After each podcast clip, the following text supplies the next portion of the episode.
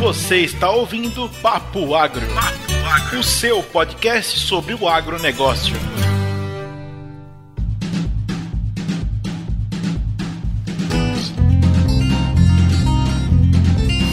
Galera, vocês estão ouvindo o Papo Agro Podcast. Eu sou o Williams, engenheiro agrônomo, falo de Paragominas, para Brasil e estamos plantando! Aqui é a Lorena, direto de Campo Verde, Mato Grosso. Também engenheira agrônoma, um pouquinho rouca e eu juro que não foi culpa do fim de semana. Aqui quem fala é o Neto, eu tô falando de Sydney na Austrália e eu sou o louco do jet lag, tô no meio do negócio aqui, no meio do mato. Pessoal, vocês podem encontrar a gente no Facebook e Twitter como Papo Agro, no Instagram Papo Agro Podcast. Nós também estamos no site, temos um site, é www.papoagro.com.br e ainda nos agregadores de podcast. Estamos no iTunes, podcast do Google, Spotify. Você vai ter todo o conteúdo lá, basta buscar por Papo Agro Podcast.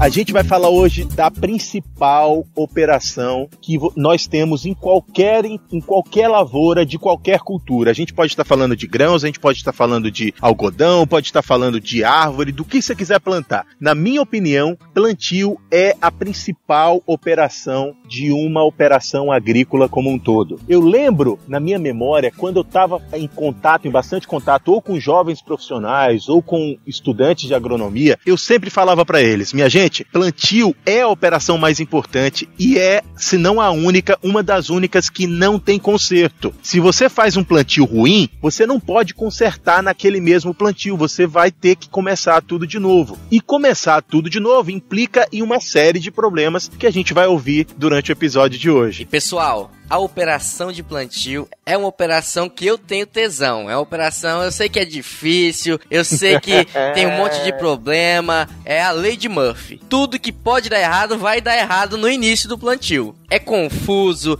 é, gente para um lado, máquina para o outro, é gente embaixo de máquina, é máquina dando problema, é semente chegando. Você tem que ser rápido, eficiente e com qualidade, porque não tem conserto, como o Neto disse. E para fazer isso, a gente tem que ter um preparativo aí num pré-plantio muito bem feito, né, Will? Então eu tenho certeza que vocês revisaram máquina, vocês fizeram todo o planejamento agronômico de cultura, de que aonde vai ter safrinha, que talhão que tem safrinha, que talhão que não tem, qual que variedade você vai colocar, qual população, época de plantio. Isso tudo tem que estar tá muito bem desenhado. Os produtores têm que estar tá muito de olho no clima, né? Para saber o que que vai acontecer, que tipo de clima vai estar configurando durante a safra, qual tipo de risco ele vai estar correndo de acordo com que as previsões de clima aí, apesar delas não serem tão assertivas assim, mas é um, é um norte que a gente tem, né? Pra evitar e mitigar aí o que a gente tem de risco e problema no início da, da cultura. E pessoal, é início de safra, né? A gente fala do planejamento agronômico, a gente fala de escolher os insumos estarem na, na no barracão, os produtos no barracão, mas às vezes esquecemos um pouco do, do maquinário, né? O maquinário tem que estar todo alinhado. A gente aqui, é período de entre safra, acabou o plantio de safrinha, estamos revisando máquina, revisando plantadeira, trocando peça, alinhando o trator. Mas é, eu acho que a máquina, o maquinário é um pouco sentimental. Tem esse, esse, esse pressentimento. Porque olha só, você revisa, você arruma, você dá banho, passa óleo, deixa bonitinho. Só tira, só Nossa. tira na hora de plantar o negócio, aí você leva pro campo, o bicho não anda. Aí resolve que não vai trabalhar, não quer trabalhar mais. Aí você tem que ir lá com carinho, Aí você não passou óleo direitinho, né, hein, Will? tem que ir lá com carinho, vai lá, dá um jeitinho aí começa a alinhar. Mas começo de plantio é o samba do crioulo doido. É todo mundo com a cabeça quente, gente de correria. É desse jeito. É bem isso mesmo, né? E assim, a época do plantio é uma época em que você precisa fazer tudo muito rápido, porque a janela de plantio no geral no Brasil é uma janela curta, né? E a gente precisa ter tudo rápido e bem feito, né? A operação ela tem que ser a melhor possível, da maneira mais rápida possível para ter qualidade e efetividade aí no que você tá fazendo, né? Porque a janela realmente é uma janela curta, principalmente aonde você quer fazer a safrinha, né? Aqui pra gente, a safrinha de algodão, ela é a no sul do MT é a mais importante, né? Pra safrinha de algodão, a gente precisa realmente aproveitar as primeiras chuvas. Então, lá nas primeiras chuvas a gente já tem que estar tá tudo pronto, tudo preparado. Esse ano a gente teve problema. A chuva adiantou, fazia 7, 8 anos que não chovia tão cedo aqui na região, e aí a turma tava tudo louca, não tinha semente no barracão, o adubo mal tinha acabado de chegar, tava todo mundo aqui ensandecido. É, e uma outra coisa importante é que você plantar cedo não é só uma questão para as áreas que têm safrinha. Na minha opinião, plantar cedo, na maior parte das vezes, é uma vantagem até para as áreas que não têm safrinha. Porque plantando cedo, você começa essa operação complexa que é o plantio mais cedo. Então você vai poder aproveitar melhor a janela que você tem, que geralmente, como Lorena já falou, é bastante curta. E aí você tem as vantagens. E eu lembrava de uma outra vantagem que me veio à cabeça agora, e que eu não sei se é real hoje, mas há 10 anos atrás, plantar cedo daria a vantagem de você colher mais cedo e acessar o mercado mais cedo do que os outros. Então, mesmo que você não tenha as áreas de safrinha, é importante plantar cedo para estabelecer primeiro a sua, a sua lavoura. Plantar cedo, pessoal, plantar cedo não é para qualquer produtor, não é para qualquer um, digamos assim. Tem que estar muito estruturado, muito consciente dos riscos que corre e também consciente dos benefícios. Plantar cedo, quais são os riscos? O risco climático é, é o primeiro. Você corre o risco de fazer um replantio. Se você planta muito cedo, quer aproveitar a primeira janela, pensando no benefício lá da safrinha, no benefício de colher mais cedo, é, você tem esse risco. E um dos riscos também é da gente colher com chuva, principalmente nas regiões que chovem muito, como é a minha região, quando a gente planta cedo, a gente colhe com chuva. E aí a gente tem que tirar a soja úmida do campo, porque se não tirar a soja úmida do campo, a gente perde um pouquinho no, no, no, na, na classificação por umidade no secador, mas não perde no campo por grão ardido. Isso é importante. A gente vai colher uma soja mais úmida, mas aí a gente tem o benefício de estar tá plantando mais rápido, conseguindo otimizar o uso do maquinário, conseguindo colher mais cedo, conseguindo plantar safrinha. Esse é um benefício da gente plantar cedo, mas tem que estar tá preparado e consciente dos riscos que correm. Aqui no Mato Grosso, essa safra, a chuva iniciou realmente muito cedo. Então, assim, os produtores começaram a plantar, mas com o um pezinho atrás, né? Começaram a plantar, mas devagar, paravam um pouco, esperava. Eles tiveram esse cuidado para fazer um escalonamento de plantio, para caso tivesse problema aí para frente com, com a falta de água como estão tendo agora, não, não fazer com que a cultura, todos os talhões da fazenda sofram ao mesmo tempo, né? Então eles tiveram todo esse cuidado e agora provavelmente eles vão colher esse benefício aí de alguns talhões estarem melhores do que os outros nesse período de seca que a gente vem passando. E aí, a escolha do material, o planejamento, como a gente já falou, é realmente muito importante. Aqui, um dos principais fatores que são observados para escolher o material a ser usado é textura de solo. A gente, eu, fazia uma pós-graduação em manejo de solo, a gente teve a oportunidade de ir na fazenda de um cliente e tinham sete tipos de classificação de solo diferentes na mesma fazenda, num, num raio não muito longo. Então, realmente aqui, a questão da textura de solo, ela é importante para tomar todas as decisões. Praticamente todas as decisões decisões são baseadas na textura de solo que os clientes têm aqui na, nas fazendas. Então, assim, a gente tem, principalmente com relação à textura, essa escolha do material. A gente tem material que tem performance melhor em áreas mais mistas e materiais que tem performance melhor em áreas que tem mais argila. Que é diferente do que o Will tem aí, né? O Will tem áreas extremamente argilosas, mas provavelmente não é a textura de solo que define a escolha do material. E aí, pensando no cenário nacional, né, Lorena é, e Neto, a escolha, levando em consideração o solo, falando do solo, mas não falando da parte de física do solo, nem química do solo, mas falando dos problemas que o solo pode trazer. Eu tô falando de nematóide, eu tô falando de percevejo castanho. As variedades também são, são direcionadas de acordo com esses problemas. Se você tem variedades que são mais resistentes a um determinado tipo de nematóide, aí você tem manejo diferenciado para controle de percevejo castanho. Eu não tenho essa realidade aqui por enquanto, então. Relaxa que vai chegar. Vai chegar, vai chegar. Nematóide principalmente, né? Agorando coleguinha né? Agora mesmo. Mas vai chegar, vai chegar. Principalmente porque eu acho que 80% da colheita de soja que é feita no nosso estado, ela é terceirizada. Vem daqui. Então, essas máquinas, elas vêm, não adianta, elas vêm com, com resíduo de solo, resíduo de planta. Isso, nematóide só quer um pouquinho de terra para poder estar tá ali e começar a contaminar os nossos solos. A gente tá tendo problema com, é, com plantas daninhas, né? Mas isso dá, dá um outro papo.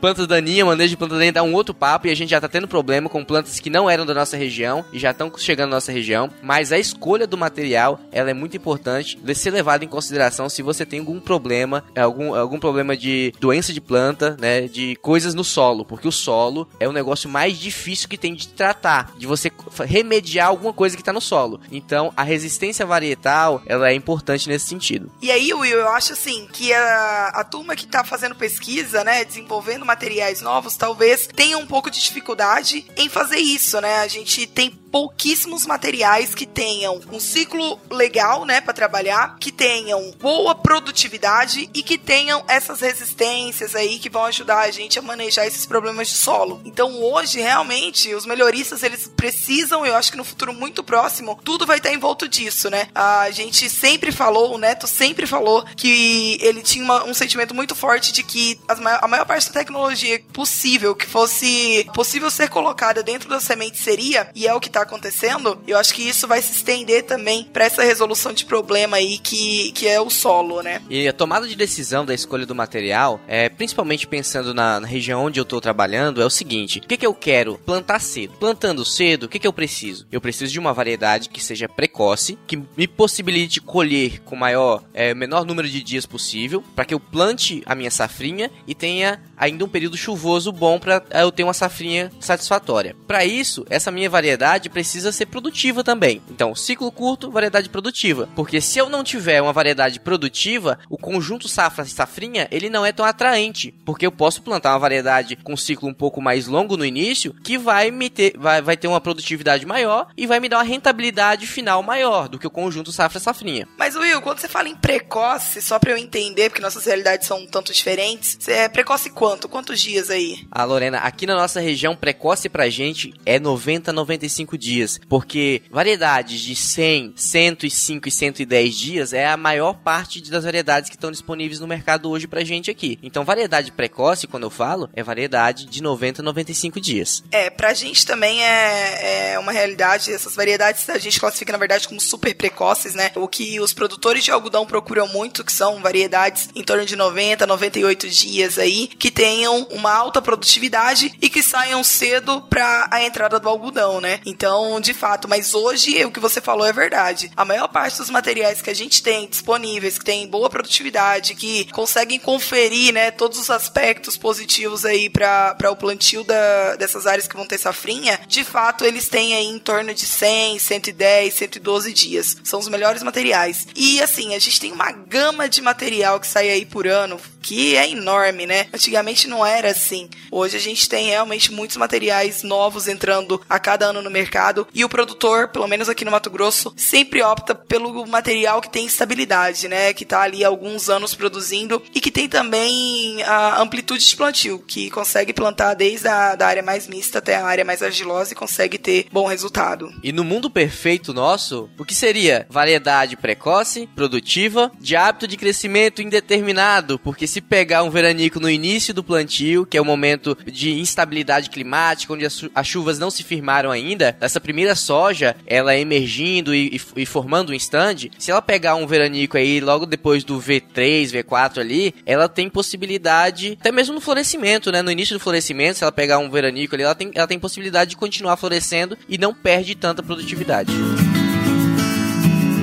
Então, olha só, você plantar cedo, ele é sempre um risco, porque você corre o risco de ter algum problema e tal. E, e você manejar, tomar esse risco e ter os benefícios do plantio mais cedo é uma decisão árdua, complicada, que depende de uma série de muitos outros fatores. E eu acho que o produtor ele tem que ter na cabeça que ele tem que ter um percentual da sua área para arriscar. E eu acho que vocês talvez tenham alguma coisa a acrescentar a isso. Um percentual de área que ele pode arriscar plantando bem cedo, sabendo que pode correr o risco, mas querendo contar com os benefícios. Olha, para minha realidade aqui, o que a gente leva em consideração, levando em consideração que a gente faz safrinha e que a gente está ciente dos riscos que a gente corre e quer correr porque pretende fazer safrinha, arriscar no, numa, num plantio mais precoce de 15 a 20% da nossa área a gente arrisca Arrisca, né, com, com obviamente, com riscos medidos, né? Sempre tomando cuidado para não plantar em condição de solo seco, sempre tendo umidade suficiente para a semente germinar e emergir. É um risco medido. Pra gente é isso mais ou menos isso. Entre 15 a 20% das nossas áreas a gente arrisca. Aqui no Mato Grosso, como são produtores de, de porte bem, bem grande, a gente tem visto que eles não têm muito uma ideia de percentual de área a arriscar. Eles vão plantando de acordo com o que vai acontecendo. E aí, se eles veem que, por exemplo, ele já perdeu uma área ali no, no início do plantio, ele plantou e, e não choveu, aí eles dão uma segurada. Então, eles não têm é, esse sentimento de, por, de porcentagem de área, né? Eles têm um sentimento, um feeling do, do que tá acontecendo na hora ali. Eles estão prontos para plantar, têm capacidade total para fazer isso, mas de acordo com o que o clima vai se apresentando, eles vão dando uma segurada ou dando uma acelerada no negócio. É, e você vê como é complexo, né? Porque o cara tem que estar tá ligado em qual germoplasma ele vai trabalhar, qual é a população certa para esse germoplasma e precisa saber qual é a época que ele vai plantar e qual é a quantidade de área que ele pode arriscar, dependendo do clima e tudo mais. É um processo, plantio é realmente um processo bastante complexo. Eu acho que, como ele é o start para todas as outras operações, todas as outras operações vai depender do que você faz no plantio. Então, todo o controle, toda a atenção, nesse primeiro momento, tem que estar voltada para essa tomada de decisão, que é bastante complexa. E veja bem, a gente está falando de escolha do híbrido ou variedade para iniciar plantando, da época que vai plantar, da população, de se planta e se para, e tudo isso ao mesmo tempo em que você tem que lidar com os sentimentos das máquinas, que o William já disse que são sentimentais. E olha, e olha só, você falou de população, né? Eu acho que é importante, eu tava lembrando desse, desse item aí, né? População muito importante e falando e tratando-se de uma mesma variedade dentro da janela de plantio, a gente tem que variar a população. A Lorena falou no início de performance de variedades, e as variedades elas têm, a gente às vezes no Mato Grosso planta a mesma variedade que planta aqui no, no, no Pará, mas a performance da variedade é diferente em diferentes condições e em diferente população. E numa mesma região, você adensando mais ou diminuindo a população, você também tem performance diferente dentro da janela de plantio. Então é muito importante conhecer muito bem o material e saber como é que esse, esse material, é, qual é a performance desse material, se ele é plantado no início do plantio, no meio do plantio ou no fechamento de plantio. Para aí você tomar a decisão correta de diminuir ou aumentar a população. Isso muda tanto de região para região que é difícil que a detentora do, dos materiais tenham essa recomendação assertivamente, né? Então, muitas vezes dentro de uma mesma região, aqui mesmo em Campo Verde, você vai numa fazenda, a variedade comporta do jeito, na outra fazenda, na, numa situação que você acha semelhante, ela já comporta de outra, né? Então, assim, o produtor sempre teve sujeito a isso e eu acredito que vai estar sempre, porque a dinâmica é muito grande, né, na, na nossa área, vai estar sujeito a ter que ser o próprio, é, digamos, pesquisador da sua, da sua área, né? Então, tem que fazer vários testes, ficar de olho no que, que funcionou esse ano, no que, que não funcionou, e ir mudando e alterando para fazer com que tenha aí o melhor resultado possível no, no final da safra. É, Lorena, eu acredito claramente no que você está falando, eu acho que é 100% isso. O produtor e o técnico que está acompanhando as lavouras, quando ele não é a mesma pessoa, né, que muitas vezes ele é até a mesma pessoa, Exato. ele precisa sim ser um explorador da variedade que ele está trabalhando, ele precisa testar ela, porque a soja, o milho, todas as culturas, elas se adaptam a solo, à época de plantio, eles são sensíveis a uma série de fatores que estão em volta dele. Então, não existe uma receita de bolo. Se existir, minha gente, por favor, me manda um fax, que eu sou uma pessoa mais antiga. Então me manda um fax. Porque até hoje eu não consegui encontrar a receita certa de quanto vai plantar para eh, todas as propriedades e qual é o set, qual é a, a, o set, que eu quero dizer, o conjunto de variedades que você tem que plantar para ser mais eficiente no final. Então, esse trabalho para explorar o máximo da rentabilidade, aí eu estou falando rentabilidade, não produtividade. Porque você pode estar focado só em produtividade e não ter rentabilidade. Mas eu vou guardar essa conversa para um outro podcast. O foco na rentabilidade, ele tá ali, tem que estar tá incluso ali todo esse processo de planejamento que passa por experimentação. Experimentação é fundamental. E aí eu vejo que no milho a gente tem é muito mais fácil isso, né? As detentoras dos materiais dos híbridos de milho, elas têm as informações melhores, mais bem adaptadas, principalmente no que rege a época de plantio, né? Então a gente tem os milhos que são da, da abertura e realmente eles funcionam melhor na abertura do plantio, os híbridos que funcionam melhor no meio e os híbridos de fechamento. Então eu acho que no milho, e aí me corrija se eu estiver errado, é uma impressão que eu tenho muito forte, que é muito mais fácil é, a gente ter essas informações do milho do que das variedades de soja. Então, eu concordo, Lorena, plenamente com você. Eu acho que é uma característica da planta, da espécie, da cultura. Porque o milho, ele é uma planta que tem menos plasticidade. O que é plasticidade? É a capacidade que a planta vai ter de ocupar o espaço se ela tiver menos plantas, se ela tiver menos competição, ou o contrário, de produzir uma quantidade boa, mesmo estando em uma população maior do que ela deseja. A soja é muito mais plástica, ela consegue se adaptar ao espaço. O milho é muito menos plástico, e isso é uma característica da espécie. Então é muito mais fácil você ter dados mais apurados sobre a cultura do milho do que a cultura da soja, que é uma cultura mais plástica, que vai reagir a mais coisas ali relacionadas à área em que ela está sendo cultivada, como população, espaçamento e outras, outros fatores. E aí, pessoal, não adianta nada a gente acertar no momento, na época certa de plantio, acertar na escolha da variedade, acertar na população para aquela época de plantio, se a gente não fizer uma boa distribuição de plantas. Eu acho que isso é fundamental. Não adianta ter a população ideal para aquele momento, para aquela variedade, se não está bem distribuída. E um dos problemas operacionais que a gente tem relacionados à distribuição é velocidade de plantio. Velocidade de plantio que está muito relacionado também com a física do solo, com a textura do solo e a capacidade desse solo, né, de, de reter água, ficar mais encharcado, menos encharcado, a gente ter aquela friabilidade do solo, né, onde as máquinas conseguem ter um plantio que é, faz aquele suco bonito, roda tranquilo.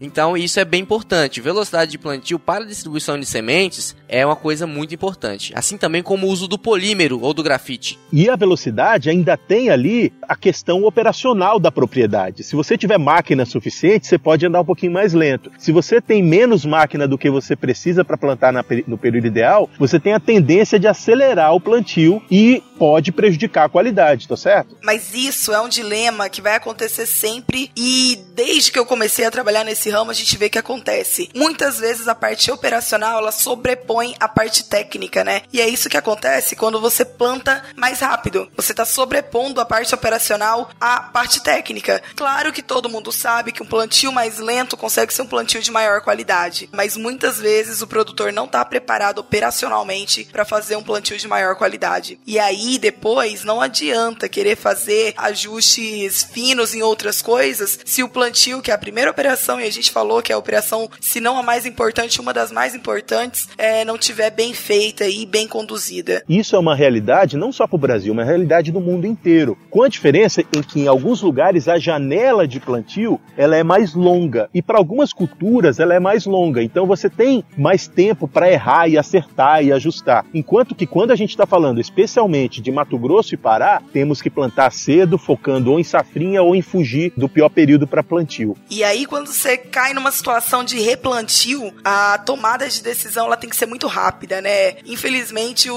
o replantio ele nunca é a situação ideal, né? Produtor nenhum quer ter que fazer um replantio, mas a tomada de decisão ela tem que ser muito rápida. Você precisa conhecer a variedade muito bem, saber como que ela vai se comportar na população em que ela se estabeleceu e saber que você vai ter o prejuízo ali da distribuição que não vai ser a ideal, né? Às vezes você até plantou bem, até foi bem distribuído, mas por conta da, da de qualquer problema que você tem ali que faça tenha necessidade de um replantio, você acaba sendo prejudicado, né? É, e o replantio é, é, é complicado, né? Quando você tem uma morte geral do seu stand, secou realmente e, e, ou não nasceu, ou nasceu depois morreu tudo, é muito mais simples de você tomar essa decisão. Vamos dessecar e vamos plantar por cima. Agora, quando você tem uma redução de stand, onde você não tem aquela redução, a morte drástica de todas as plantas, mas assim uma, uma perda de stand, é mais difícil tomar essa decisão. Quando é que eu replanto? Quando é que eu não replanto? Quando é economicamente viável? Qual é meu prejuízo, meu investimento com semente novamente, com operacional? E quanto eu tô perdendo com aquela redução de stand? A gente tem que pensar isso, né? Então é complicada essa decisão. Uma outra coisa para se pensar também é a janela, né? Muitas vezes a, aquela área talvez tenha sido uma das últimas áreas que você plantou, ou não, ou ela só teve esse problema num período em que a janela de plantio já não é mais a ideal. Então, além de toda a perda que você tem, você também tem a perda da janela ideal de plantio. Num primeiro momento ela foi plantada numa, numa janela boa, mas o replantio aí vai te causar esse prejuízo da época de plantio.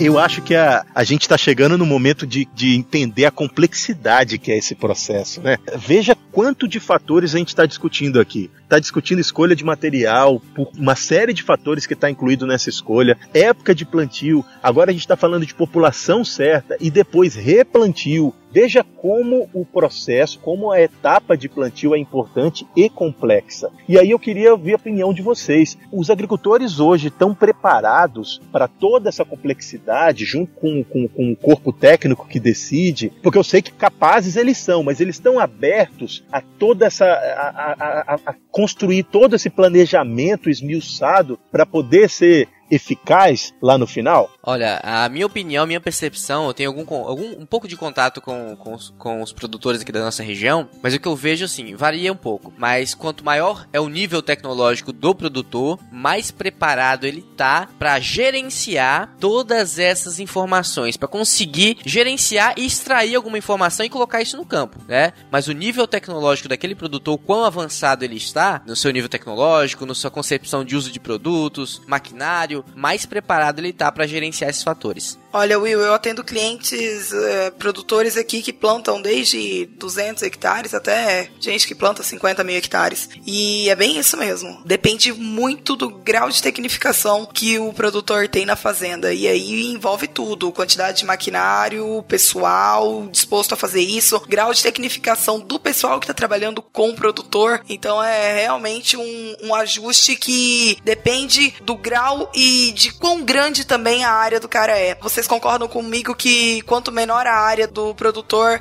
mais ele consegue ter esse controle e fazer esses esses ajustes finos que são necessários para ter um bom plantio? É, eu concordo, eu concordo plenamente. E ao mesmo tempo, eu acho que assim, estar bem ajustado e ter um planejamento complexo, ele é uma ferramenta para todos os produtores. Só que o quanto você vai conseguir extrair desse, desse bom planejamento é que depende da estrutura de cada produtor. Mas estar bem planejado, ele é uma ferramenta para qualquer produtor, independente dele estar tá plantando 50 hectares de soja ou se ele está plantando 50 mil hectares de soja. Gente, a gente está chegando no fim do nosso papo e eu queria terminar esse papo tentando fazer um resumo do que, que a gente conversou hoje. Então esse é o resumo do papo.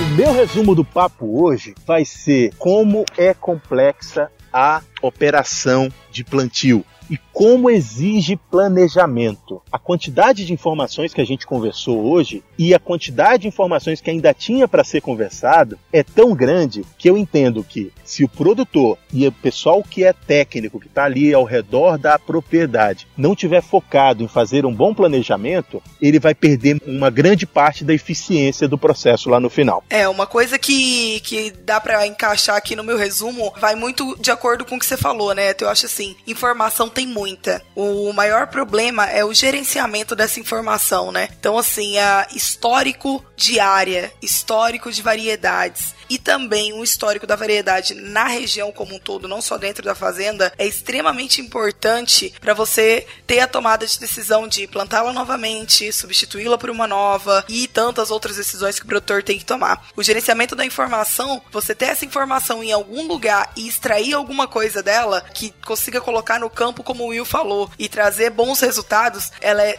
tão importante e ela passa pelo processo de preparação, de planejamento, né? Você não pode fazer um planejamento baseado em, em outra coisa que não seja a informação que você obteve nas safras anteriores. E olha só, o meu resumo do papo é, é justamente sobre isso. É você, eu acho que hoje nós tomamos a decisão muito pelo, pelo pela nossa vivência, pelo nosso feeling, pelas nossas experiências, experiências de colegas, mas no futuro, tô falando do futuro, futuro próximo, amanhã, próxima safra, nesse futuro a gente vai ter que ter é, uma forma de sistematizar todas essas informações que estão entrando, porque não são poucas e nem todas as informações que a gente recebe são informações válidas. É muita informação. Gerenciar essas informações que chegam para que a gente consiga fazer com essas informações nos gere uma solução para um problema nosso. Gerenciar isso tô falando como técnico, mas também para o produtor, é uma coisa muito importante. O gerenciamento dessas informações e eu acho que isso vai ter que ser sistematizado. A agricultura digital tá aí, são várias as frentes que a agricultura digital tem, tem atuado e eu acho que a sistematização de dados, de informações para tomada de decisão na propriedade rural é, se já não existe, vai ter que existir, vai ter que ser feito, é algo importante.